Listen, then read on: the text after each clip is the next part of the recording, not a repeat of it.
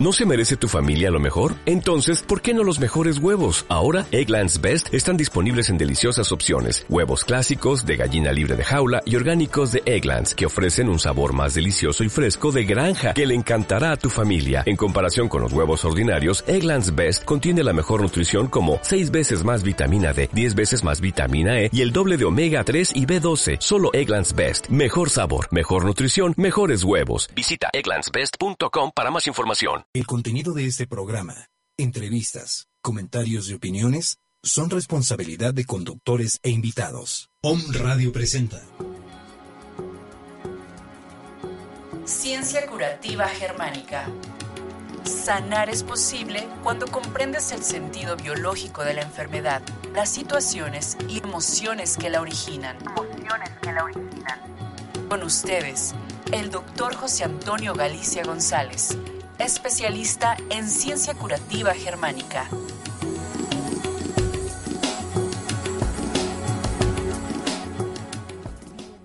Hola, ¿qué tal? Muy buenos días, bienvenidos. Gracias por una emisión más de este su programa Ciencia Curativa Germánica. Eh, tenemos una invitada, va, va, a tener una invitación a un, a un evento que van a realizar, de manera que la presentamos. Este, Hola a todos, buenos días. Mi nombre es Nayeli Rueda, soy psicóloga especialista, conferencista y capacitadora.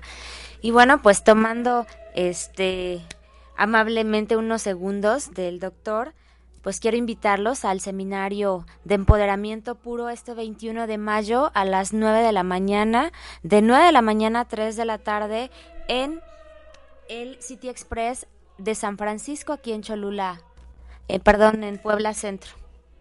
Muy bien, pues más al ratito volvemos a, a, dar teléfono, volvemos a dar datos para que esté usted pendiente de esta situación. Pues nos es grato. De verdad, eh, una enorme disculpa a todos aquellos que nos siguen, a, a todos, eh, a todos que nos siguen cada semana buscando una nueva emisión, un nuevo programa de ciencia curativa germánica. La verdad es que de repente hay situaciones verdaderamente adversas que nos hacen no llegar a nuestro programa. Pero agradecemos y bueno, hoy quería platicar un tema. Antes que nada, un saludo enorme a Miguel Jacim y a mis pacientes de Santo Domingo, en República Dominicana. Un especial saludo, ojalá y me pueda escuchar este programa, eh, a Diego, un paciente de Perú, Lima, este, bueno, de Lima, Perú, que está eh, en un proceso totalmente de curación y que ya lo ha entendido, ya lo ha comprendido.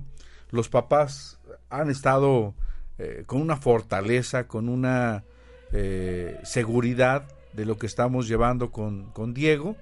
Él, perdón que me atreva a comentarlo, está cursando por un proceso de leucemia linfoblástica aguda. La medicina convencional a, todos los que nos escuchan por primera vez expresa que este proceso de diagnóstico es una enfermedad incurable o por lo menos es un cáncer en la sangre. Eh, la nueva medicina germánica o la ciencia curativa germánica con el descubrimiento del doctor Ricker Herhammer explica que esto es un proceso de curación o una fase de curación por un conflicto de desvalorización. ¿Cómo ves, Nayeli? Y eh, en la fase activa de la desvalorización hay una necrosis, hay una necrosis del hueso y eh, hay una disminución de la densidad. Por lo tanto, cuando el conflicto se soluciona, el hueso empieza una reconstrucción, pero empieza varias, varios periodos de cambio en la hematopoiesis. Estos periodos van eh, de alguna manera a ser parte de lo que vive el paciente diagnosticado como leucemia. En realidad, eh, aunque voy a tocar temas eh, de, de, enfermedades de ectodermo, Brevemente, les quiero compartir que la leucemia es ya la fase de curación del cáncer de hueso como consecuencia de un conflicto de autodevaluación severa. Recordemos que los eritrocitos son células sanguíneas rojas llenas de hemoglobina, una proteína de pigmento que contiene hierro, la cual se une el oxígeno para ser acarreado a cada una de las células del cuerpo. Tanto los eritrocitos como los leucocitos, o leucos como le llaman, células sanguíneas blancas, son producidos en la médula del hueso. Aquellos que no saben qué es la médula del hueso, no sé si, se acuerdan que mamá les hacía una carne, un caldo, un guisado de, huesito de res, y que en medio del hueso del, que nos ponían y que alrededor había carne, en medio del hueso había una parte suave que le hacíamos, le jalábamos y esa es la, esa es la médula del hueso. Ahí se fabrican células hemáticas, células rojas, células blancas y se fabrican plaquetas a través de eh, este de los llamados blastos o células llamadas inmaduras. Eh, ahí los trombocitos o plaquetas involucradas en el mecanismo de coagulación de la sangre.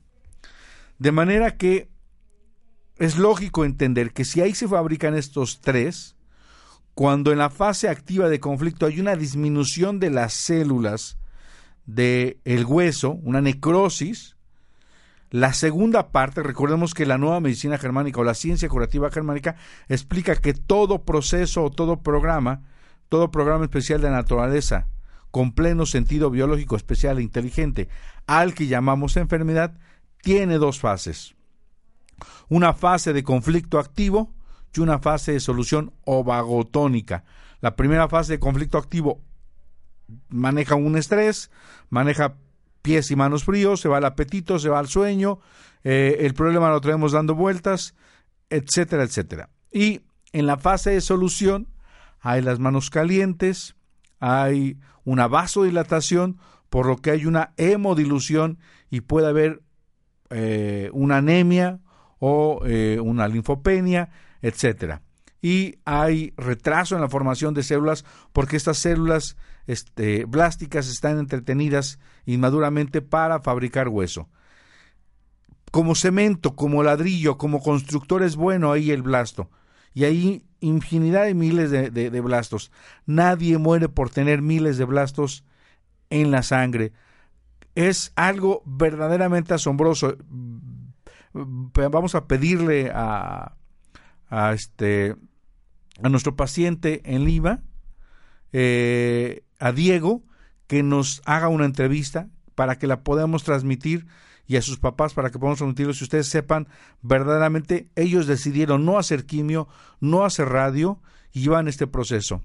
Y entonces en la fase de vagotonía, estas células que se crecen en grandes cantidades y que definitivamente puede estar en la médula, cuando se hace el aspirado de médula, efectivamente se hace una punción y se diagnostica la leucemia porque se ven gran cantidad de células inmaduras, miles, millones. Ellas son tantas que se vacían a la periferia, es decir, salen a la sangre del torrente sanguíneo circulante. Y entonces a esto es a lo que le diagnosticamos leucemia. Doctor Hammer dice que nadie cae fulminado por tener blastos en la periferia. Porque ¿qué es lo que hacemos?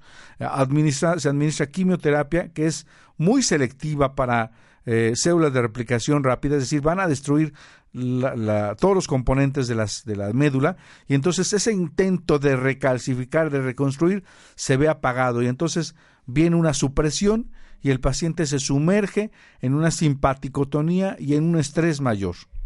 Se deja de dar la quimioterapia y regresa como un proceso biológico, inteligente, natural, de la madre naturaleza, eh, en el que vuelve a regresar la formación de estructura ósea y el arranque hematopoyético. Este crecimiento de células llamadas blásticas vuelve a tomar un frotis, vuelve a tomar una muestra sanguínea y vuelven a decirle que hay una recaída y que viene peor porque además hay más, hay más en cantidad. En realidad el cuerpo está intentando curarse. Hay que dejar a veces a la madre naturaleza que es más sabia que muchos de los que creemos que tenemos la verdad absoluta en la mano. Entonces, la leucemia va a pasar más o menos como para que tengamos una idea por cuatro fases. La primera fase Vamos a hablar que viene cuatro semanas, a veces puede alargarse a ocho semanas, de uno a dos meses. Vamos a tener una anemia, una leucopenia y una trombocitopenia. Esto es una baja de cuenta de las células sanguíneas y de las plaquetas. En realidad, la cuenta está dentro del rango normal, pero durante la fase vagotónica, ya expliqué, hay una vasodilatación y eh, los vasos sanguíneos y linfáticos se expanden, lo que resulta un aumento en el diámetro y por lo tanto un aumento del volumen. Más o menos se calcula que hasta unas tres o cinco veces el tamaño normal. El volumen extra es llenado por suero sanguíneo sobrenadante y el resultado, la cuenta de células sanguíneas por milímetro cúbico, desde luego, va a parecer baja, pero de hecho es normal, porque el número absoluto de células no disminuyó. Va, vamos a tener una pseudoanemia y una pseudolocopenia. La cuenta sanguínea blanca también es engañosa. Y entonces vamos a entrar en una crisis y a un pánico al paciente que le vamos a poner cubrebocas porque vamos a estar angustiados porque en cualquier momento de su vida va a tomar una infección. Y entonces todos los familiares empieza una pérdida de contacto verbal, una pérdida de contacto corporal, una situación en la que el paciente se somete a más estrés. El paciente se encuentra ya muy cansado porque se encuentra en fase de vagotonía, pero tiene buen apetito. Va a presentar trombocitopenia, es decir, va, a tener baja cuenta de plaquetas y la sangre se va a adelgazar, por lo que en cualquier momento el paciente con mucha facilidad puede sangrar. Puede tener petequias, hematomas, derrames, puede haber un sangrado inesperado, inclusive interno, lo cual puede llevar a un nuevo conflicto que se llama conflicto de desangrarse. Esto es cuando hay una transfusión sanguínea y el paciente está la bolsa de sangre ahí y el cerebro no distingue si sale o entra, o cuando el paciente tiene una epistaxis, es decir, sangre sale de la nariz y tiene un pánico o se lo está tragando y hay un eh, sangrado retronasal y se va hacia el estómago, hay dolor de estómago, Oh, y después viene vómito porque esa sangre no es tolerada en el abdomen y aparte del dolor viene un vómito y eso verdaderamente puede caer en pánico el paciente. Puede tener sangrado vías urinarias, vía rectal o en cualquier otro órgano interno. Y eso lo puede llevar, vuelvo a repetir, si, si cae en conflicto, a un nuevo conflicto de desangrarse, que da como resultado que las plaquetas bajen aún más ya que se pone el paciente en un círculo vicioso. Esto afecta el conflicto de sangrarse, tiene que ver con, con vaso y lo que hace es secuestrar plaquetas. En esta fase diagnosticamos como leucemia aleucémica porque no hay un aumento en los leucoblastos todavía. En la fase 2, estamos hablando ya después de ocho semanas eh, o doce semanas, hay anemia, trombocitopenia en curso, pero hay aumento de los leucocitos. Debido a que estos nuevos leucos son inmaduros y de baja calidad, son llamados leucoblastos, que son precursores de los leucocitos. La razón por la que son de baja calidad es porque realmente son usados para rellenar y reconstruir los espacios en el hueso, y para ese trabajo sí son adecuados. De hecho, son tan de baja calidad que no tienen la capacidad de dividirse. Y si no tienen la capacidad de dividirse, ¿por qué aseguramos que es un cáncer? Si a partir de ahí ya no se va a dividir, ya no se va a multiplicar, ya no se va a reproducir, que es el pánico que se tiene. A pesar de que hay, de que ya no hay más mitosis celular, la medicina lo ve, ve a estos leucocitos inmaduros como células cancerígenas malignas. El incremento de los blastos es la señal de que la médula ósea ha arrancado de nuevo, se está curando. Entre más grande es la masa del conflicto, se producen más leucoblastos en la fase de curación. Los leucocitos normales permanecen en un rango estándar. Estos no son afectados por el incremento en el número de los leucocitos inmaduros, llamados leucoblastos. Así que realmente solo tenemos un incremento en el número de leucocitos inmaduros y no en los leucocitos.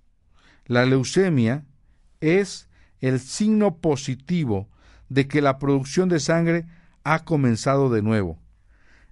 Es en esta fase en la que la mayoría de los casos de leucemia son detectados porque el paciente se encuentra extremadamente cansado, se siente enfermo, también por los síntomas de curación a nivel cerebral tales como cefalea, mareo, náuseas, fiebre. Por estos síntomas también. Y una de las cosas ah, que me preocupa, pero que no podemos hacer absolutamente nada. Actualmente, déjenme ver si lo puedo conseguir a través de, eh, de la estación Home Radio. Hay un, hay un comercial, no sé si lo has escuchado en cabina, este Roberto. Eh, hay un comercial que está pasando que dice si su pequeño tiene ganglios inflamados, tiene fiebre, se encuentra cansado, tiene dolor en los huesos, tráigalo usted porque debe tener un proceso que debemos de investigar. eso es que cuando ya se están curando, desafortunadamente sí tienen estos síntomas, pero en realidad cada vez va a ser más el diagnóstico de leucemias, porque efectivamente un niño con ganglios inflamados, un niño cansado, un niño con eh, eh, dolor en los huesitos, un niño con fiebre, dolor de cabeza, va, va a parecer que está enfermo. Y entonces lo vamos a llevar a la unidad hospitalaria y entonces lo que el niño podía haberse curado solo, ahí, va a entrar en un diagnóstico de leucemia. Entonces, eso es terrible porque cada vez vamos a detectar más leucémicos y van a entrar en más situaciones de quimioterapia, de pseudo radioterapia, de pseudo quimioterapia y eh, en absurdos trasplantes de médula ósea porque no tiene la más sentida lógica el hacer un trasplante de médula ósea. No funciona, no es viable y no una vez vamos a imaginar que está en un proceso, le, le, hacemos quimioterapia, bajamos ese proceso, le absurdamente le hacen un implante o un trasplante de médula ósea y eh, por así decirlo tiene que echar a andar ese proceso de alguna manera de reordenamiento y de formación, de nueva formación de células.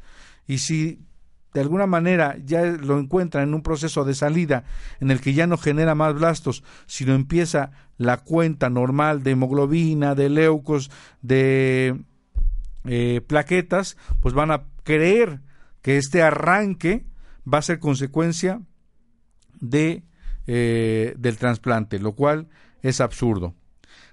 La fase 3 de la leucemia vamos a hablar después de otras cuatro o ocho semanas, ya estamos hablando de, de, de tres a seis meses, dependiendo de la duración de la fase activa de conflicto, las células rojas, es decir, los glóbulos rojos, comienzan a multiplicarse rápidamente. La calidad de estas primeras células sanguíneas nuevas es también baja. Son llamados normoblastos. La medicina convencional también etiqueta a estas células rojas inmaduras como malignas. Le llamamos eritemia. Cuenta alta de normoblastos. Si la cuenta de leucoblastos y normoblastos es muy alta, los hematólogos etiquetan a, la enfermedad, a esta enfermedad como eritroleucemia, que usualmente es tratada con altas dosis de quimio. Las complicaciones potenciales duran, eh, que durante la fase 3 eh, se está dando, son las fracturas espontáneas, los cuales pueden ocurrir si en la fase de activa de conflicto fue de larga duración. Y en la fase 4, que estamos hablando ya de un cuarto mes o un octavo mes, el paciente se encuentra fuera de la zona de peligro. Los leucoblastos y los normoblastos inmaduros son degradados en el hígado y eliminados a partir de entonces se producen células de buena calidad, la cuenta plaquetaria regresa también a la normalidad, el paciente sale de su etapa de vagotonía, fatiga, porque ya hay mejor producción de eritrocitos que va a transportar más oxígeno a las células. La anemia precedente tuvo, por supuesto, un propósito biológico. El cansancio fuerza al individuo a no estar activo, de forma que el hueso pueda sanar, evitando el riesgo potencial de fractura. La naturaleza, recuerde, siempre va a cuidar a sus organismos. Entonces, de esta manera, estoy tocando este punto porque a Diego hace unos una semana prácticamente cayó en una hemoglobina de 3, de 3.5 y eh, fue tan, tan, tan increíble su, su desgaste energético, su incapacidad, que no podía levantar la cuchara, ya no se podía levantar al sanitario, se caía por debilidad de esa fuerza propia de, del transporte de oxígeno, de nutrientes, y entonces, de alguna manera, la familia cayó en pánico, y los entiendo. Fue cuando en algunos momentos es importante valorar cuándo y en qué momento se debe pasar algunos paquetes globulares, también el doctor Hammer lo explica, hay cierto momento donde se debe evaluar entre 2.5 y 3.5, no, no necesariamente en otros más arriba, porque el cuerpo lo que está haciendo es arrancar, intentando arrancar la, o regresar a la normalidad la hematopoiesis. De esta manera, yo hoy lo veo bien, estoy platicando con él y está en una energía tremenda, ya regresaron sus fuerzas, se encuentra perfectamente bien, lo estamos monitoreando desde México y de verdad se encuentra fantástico en plena recuperación. Yo hoy le mando un abrazo, le mando un saludo y estoy convencido totalmente de que está en el mejor camino de la curación con la ciencia curativa germánica. Vamos a nuestra primera pausa comercial y regresamos con ustedes aquí en su programa Ciencia Curativa Germánica con su amigo y servidor, doctor José Antonio Galicia González aquí en esta estación, On Radio, transmitiendo pura energía.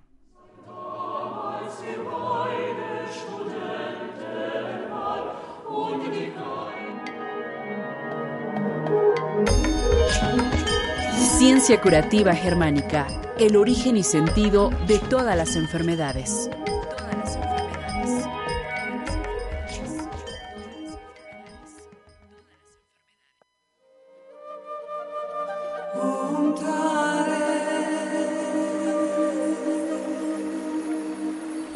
soy Asudarshana. Y yo soy Saúl de la Fuente.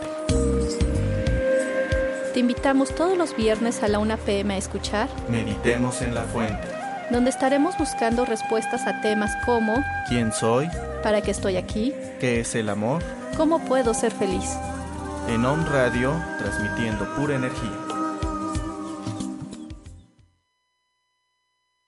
Farmacia Homeopática Biomedic. Contamos con el más amplio surtido en laboratorios nacionales e internacionales. Contamos con material de acupuntura, medicina alternativa, oligoterapia, terapia floral, dinamizaciones, decimales, centesimales y un extenso surtido en tinturas. Teléfono 240-7482. Estamos en la 7 Sur 2506, Colonia Chulavista, aquí en Puebla, México. Farmacia Homeopática Biomedic, pequeñas dosis grandes respuestas al cuidado de tu salud. Hola, ¿cómo estás? Soy Mar Barbosa y no olvides que tenemos una cita todos los viernes a las 12 del día para aprender juntos a ver la vida de otro color. Recuerda tu programa Sincronía, porque aquí y ahora todo es perfecto.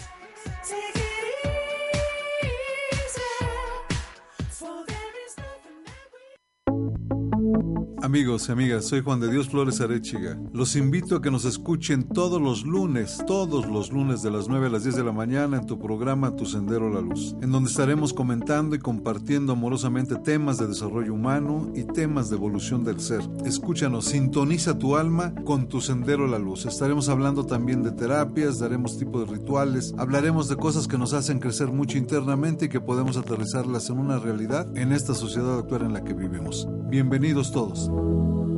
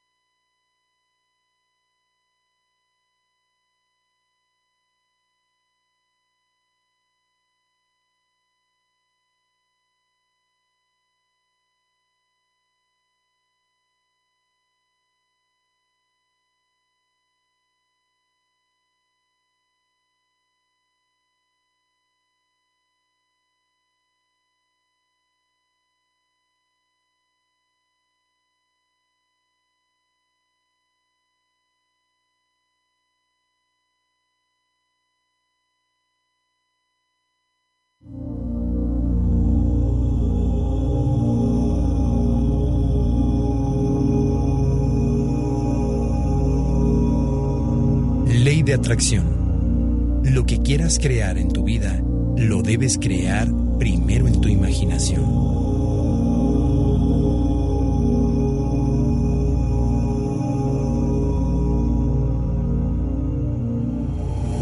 Radio, transmitiendo pura energía.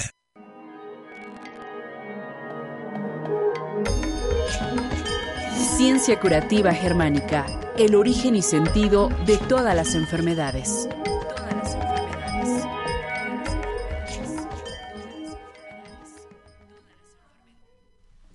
Muy bien, así como dice nuestro inicio, el sentido de todas nuestras enfermedades, el sentido biológico. ¿Cuál es el sentido biológico de la leucemia? ¿Por qué la naturaleza nos genera un programa en el que hay una disminución en la cantidad de la densidad del hueso para que posterior a esto haya una recalcificación, una reestructuración de las células del hueso. En realidad el sentido biológico, habla el doctor Hammer, se encuentra en la segunda fase.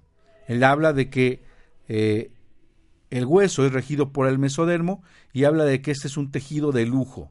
Es un, tejido en el que el, conflicto biológico, el sentido del conflicto biológico, es el sentido biológico se encuentra en esta fase, segunda fase de curación. Recordemos una caña.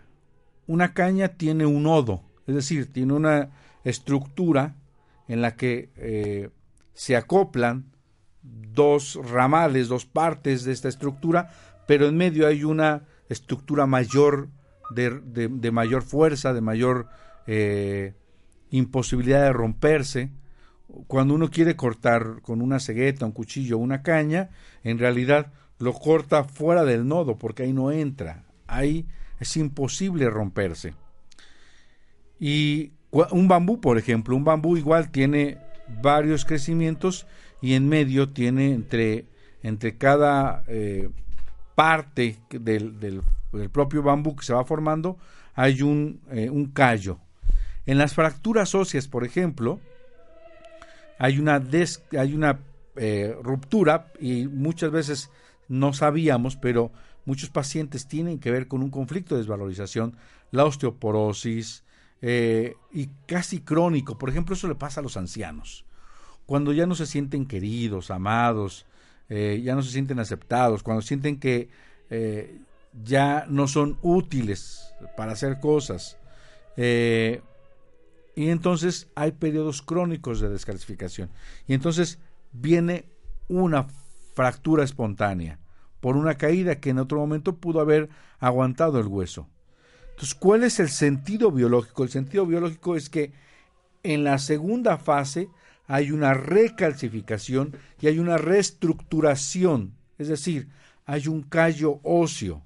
Ese callo óseo, al recalcificar esta fractura, lo hace más fuerte para no romperse. Ese es el sentido biológico de la desvalorización, de la autodevaluación. La naturaleza nos enseña a que ante nuevas circunstancias o nuevos eventos, no, nosotros seamos más fuertes, con mucho más entereza, con mucho más fuerza, y no nos rompamos de ahí. Es decir, salgamos adelante, salgamos avantes a una situación de desánimo, de desvalorización, de baja autoestima, de sentimientos de culpa, de sentimiento de minusvalía. Y esto hace que pasando este periodo seamos más fuertes y cuando venga un conflicto parecido, similar o diferente que tenga que ver con un periodo de desvalorización, nosotros no nos rompamos de ahí, nosotros seamos más fuertes ante estas circunstancias. Ese es el sentido biológico del conflicto de desvalorización que de alguna manera en la fase de curación aparece la mal diagnosticada o la diagnosticada por la ciencia médica como leucemia.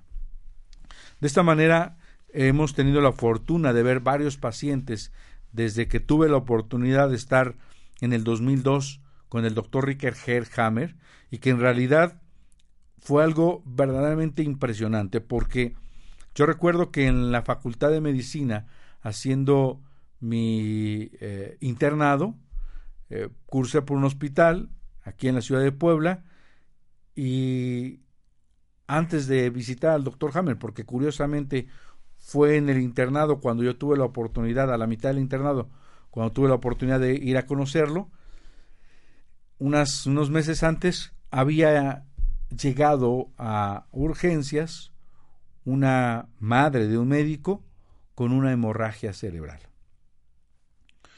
Y obviamente, bueno, una valoración médica, eh, el neurocirujano llega y dice, bueno, pues hay que hacer cirugía para parar esa hemorragia.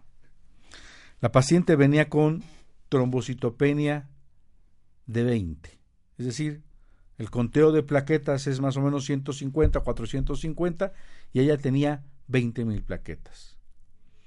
Normalmente hay una escala en el que abajo de 145 se considera que en cualquier momento pueda salir una petequia, que es un punto de color morado, una púrpura, es un puntillo fino y en varias localidades, eh, moretones eh, o hematomas que salen espontáneo apenas si te tocas y sale, se rompe el vaso, eh, más o menos. Y más o menos de 80 a 60 se considera ya con hematomas más fácilmente expuestos, con posibilidad de algún sangradito como epistaxis, y de 60 hacia abajo se considera que pues ya está en una situación de que en cualquier momento pueda tener un sangrado espontáneo.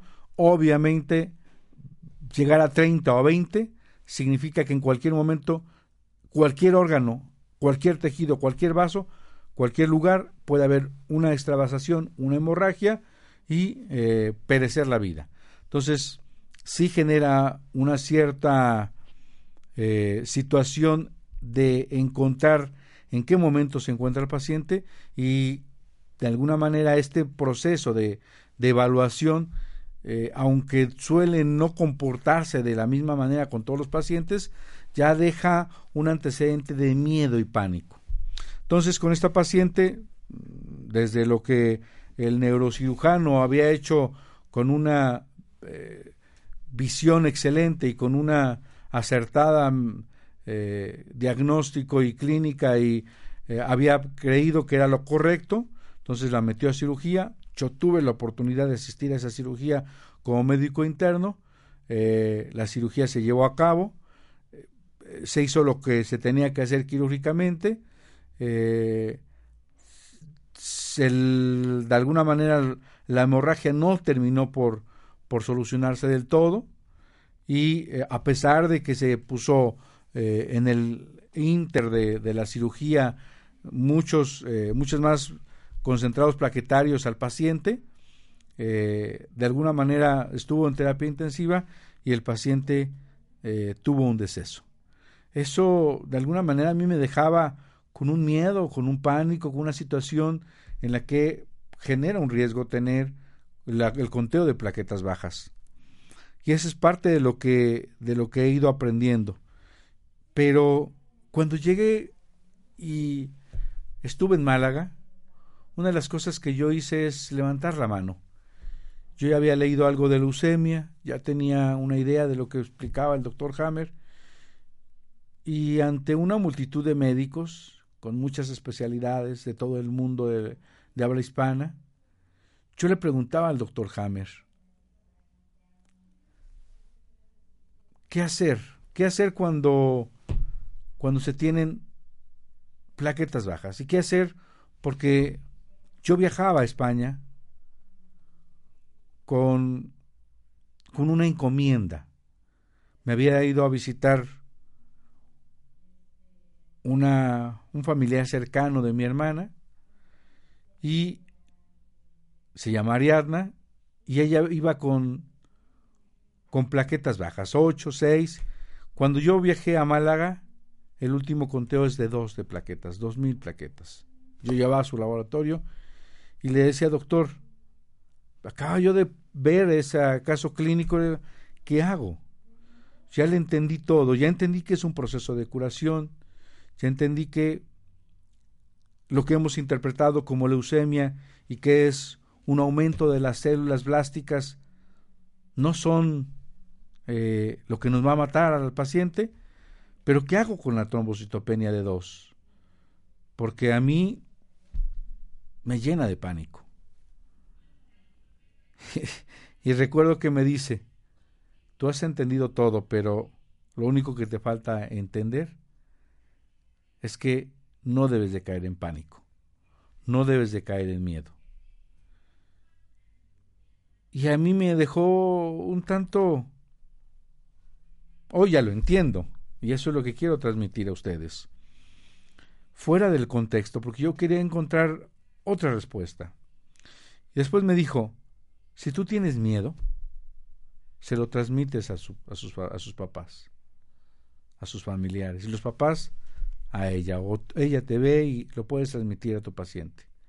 Yo le comentaba que era una pequeña de que tenía cinco años y que pues le habían diagnosticado leucemia y que había entrado en un grupo de 25 pequeños para ser candidatas primero a trasplante, después a, a, a quimioterapia, a radioterapia y que esta asociación le iba a, dar el dinero necesario a esta mamá porque eran de bajos recursos para que la trataran, pero que ella ella dudaba y ella no estaba convencida y había dicho que no quería quimio para su hija ni quería radio. Entonces, lo que decidió es irme a visitar. Y entonces por eso es que yo estoy con usted.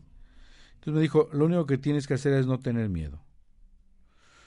Yo ya tenía algunos eh, conceptos, alguna información, ya tenía conocimiento de la medicina tradicional china y lo que hice fue moxibustión. Es una técnica en la que se aplica calor en puntos de acupuntura con un puro tipo cigarro, tipo puro, y de artemisa, y entonces genera calor.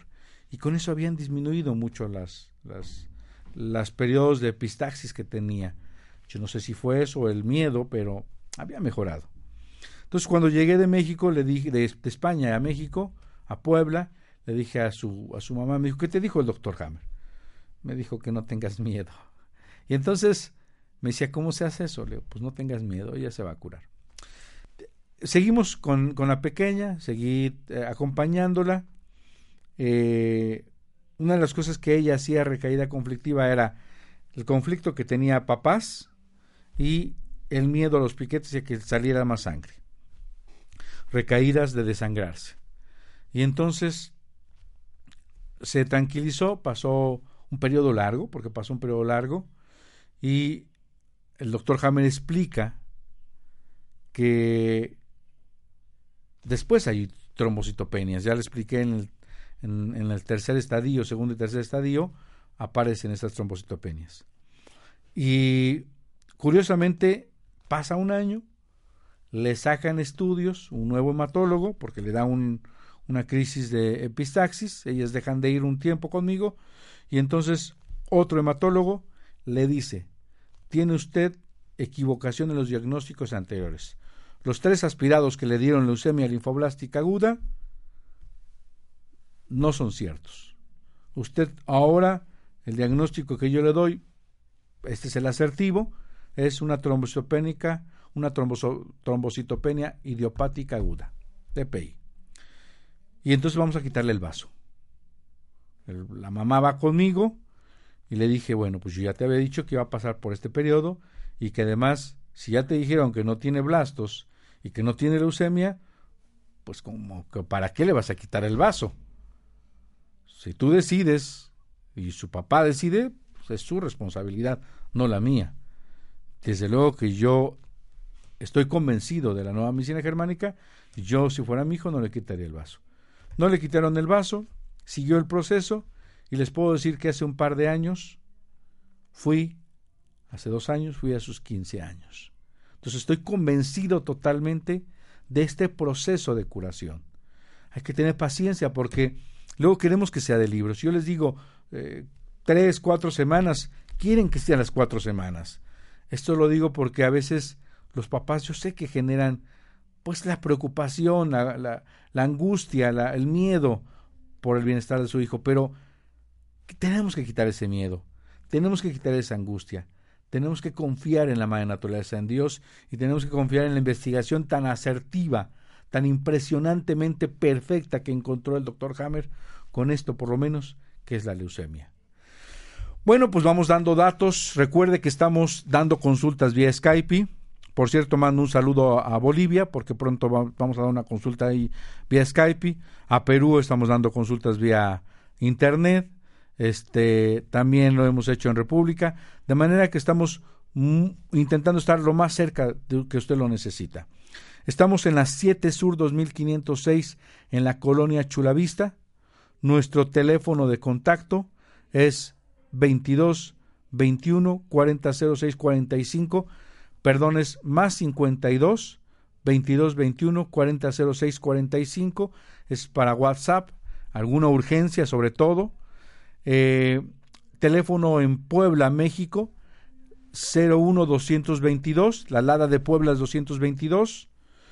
El teléfono es 240 7482 nuestro correo electrónico es con B de bueno, biomédica, L de Lalo T de Toño, biomédica LT, arroba hotmail.com. Y nuestra página es José Antonio Galicia González. En Facebook puede seguirnos. Eh, nuestra dirección en, en, Puebla es 7 Sur 2506 en la colonia Chulavista. 7 Sur 2506 en la colonia Chulavista aquí en Puebla de Los Ángeles. También eh, tenemos un caso nuevo de un paciente con un osteocondrosarcoma. Con ese tema vamos a, terminar. También, curiosamente, eh, este paciente eh, se llama Diego y él viene de Tuzla Gutiérrez, Chiapas y está cursando por un osteocondrosarcoma. En el tema del osteocondrosarcoma, fíjense, es también un conflicto de desvalorización.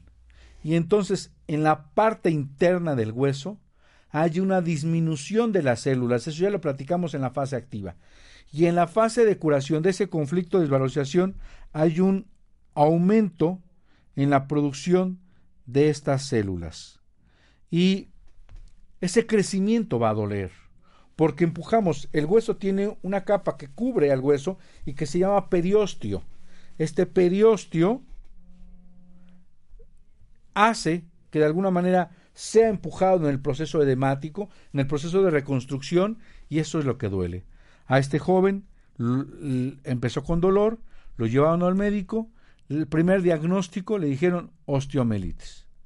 Después del diagnóstico no se le quitó y se les ocurre la idea de hacerles una biopsia, de hacer a este joven una biopsia. Y entonces se hacen la biopsia y obviamente salen células blásticas, pero días después hay un proceso inflamatorio tremendo. Pasan las semanas y ven células externas de hueso y entonces viene el tema y el diagnóstico de osteocondrosarcoma. El doctor Hammer, y lo voy a decir con el respeto que me merece la medicina y los médicos, habla que los osteocondrosarcomas, en un porcentaje altísimo, no sé, 90%, son consecuencia de las biopsias de este proceso que intentaba crecer estas células internas protegidas por eh, la capa que recubre el hueso que se llama periósteo y que a pesar de la tensión no iba a salir. Pero que al hacer esta biopsia dejamos, abrimos un espacio y estas células de hueso ahora salen propiamente de la estructura del, propia del hueso, salen por fuera este, de, de la estructura del hueso y entonces hacia afuera crecen estas células osteocíticas, estas células de hueso. Y eso es a lo que llamamos osteocondrosarcoma. El osteocondrosarcoma está dentro de la fase de vagotonía, es inocuo, no, no ejerce metástasis porque además ni existen y habría que llevar con toda tranquilidad un proceso de espera, de reparación, de recuperación de este paciente. En ese tema está las artritis, los reumatismos, la gota. La gota es la fase de curación de un conflicto de desvalorización más un conflicto de colectores sumado que genera un síndrome de túbulos colectores. Ahí en el síndrome se genera, que es la fase de curación de cualquier programa, en este caso de programa de desvalorización, más la fase activa de túbulos colectores. A este conjunto se le llama síndrome de túbulos colectores y ahí está la gota. Aparecen todas las trombocitopenias, las leucopenias, todas las enfermedades mielodisplásicas, todos los eh, temas eh, relacionados con leucemia. Aquí en, en este programa de desvalorización entra eso. Y también los ganglios, los vasos linfáticos, los vasos sanguíneos, también eh, tendones, ligamentos, pequeñas o menores desvalorizaciones. Yo espero que este programa llegue hasta usted que necesita quitarse del miedo, quitarse del pánico y estar plenamente seguro y convencido de que está en un proceso de curación y que la leucemia no es más ni será un cáncer de sangre.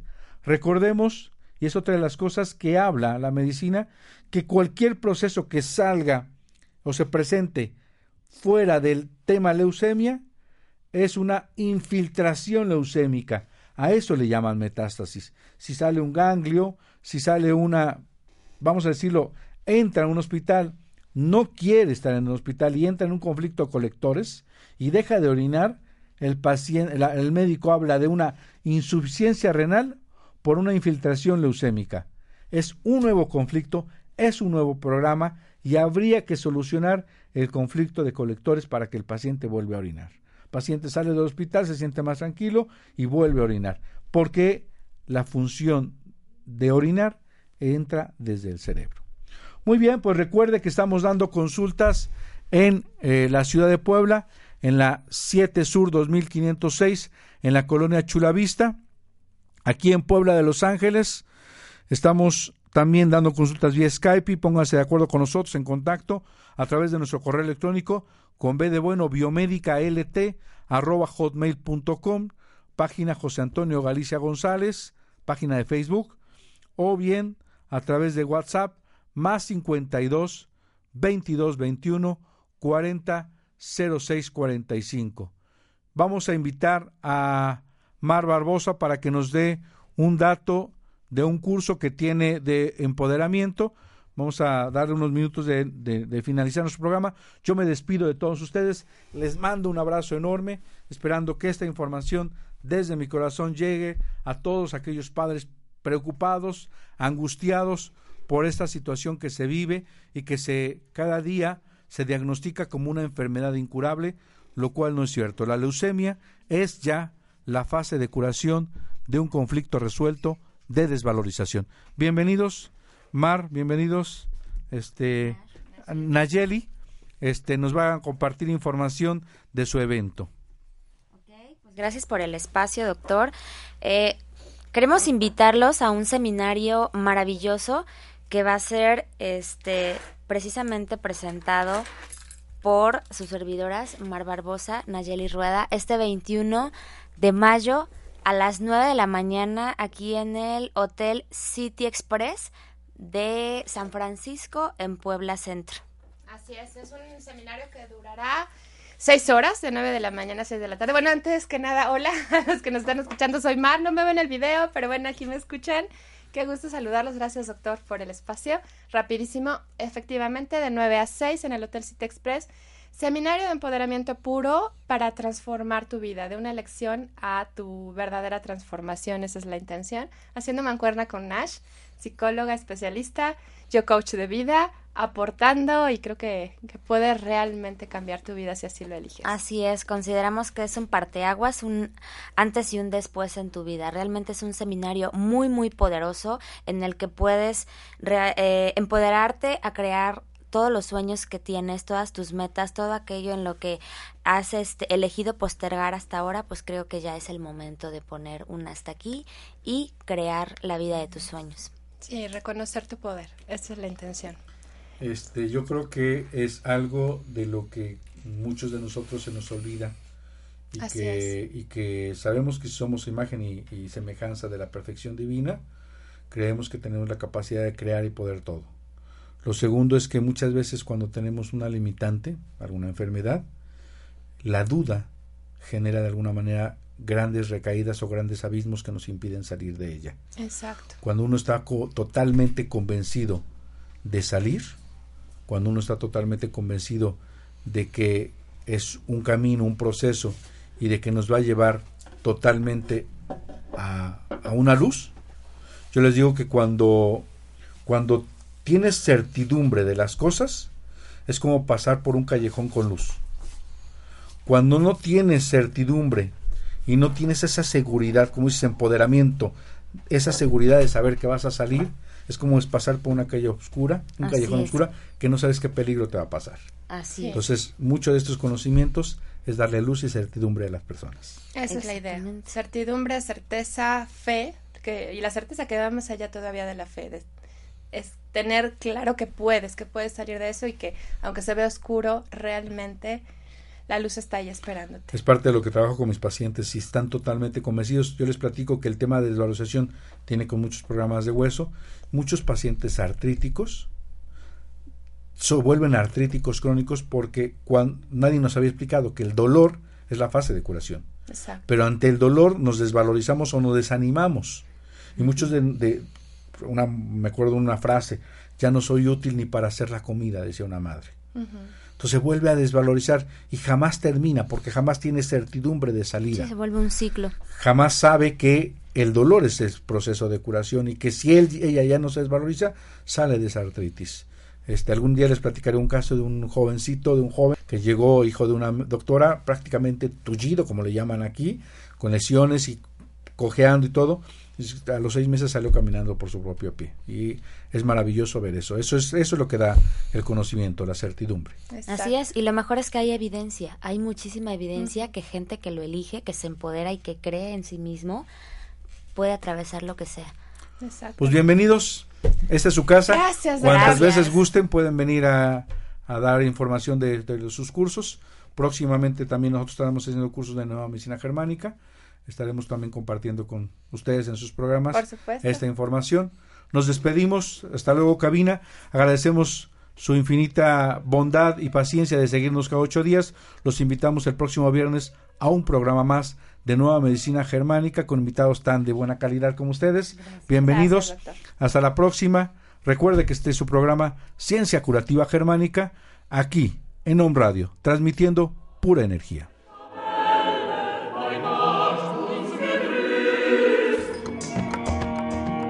Ciencia Curativa Germánica. Encuentra el sentido de la enfermedad. Empieza a sanar. Hasta la próxima.